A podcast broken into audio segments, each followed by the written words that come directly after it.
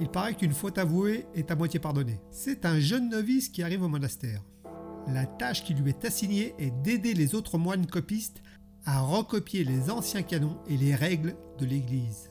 Le moinillon très assidu remarque que ces moines effectuent leur travail à partir de copies et non des manuscrits originaux.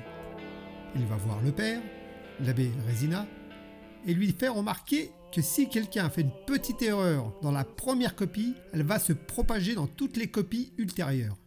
L'abbé Résina lui répond Cela fait des siècles que nous procédons ainsi, que nous copions à partir de la copie précédente. Mais ta remarque est très pertinente, John Moinillon. J'irai vérifier moi-même les originaux dès demain.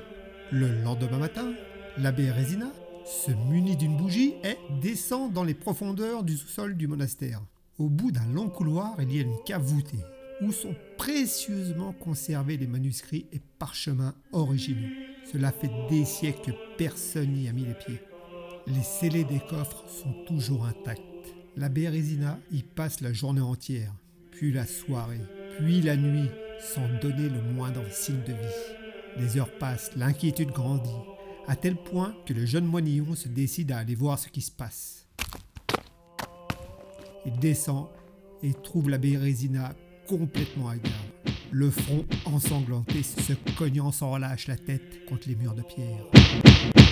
Le jeune moinillon se précipite et demande Père, que se passe-t-il? Ah, les cons Les cons, les cons, les cons, les gros cons. C'est vœux de charité et pas de chasteté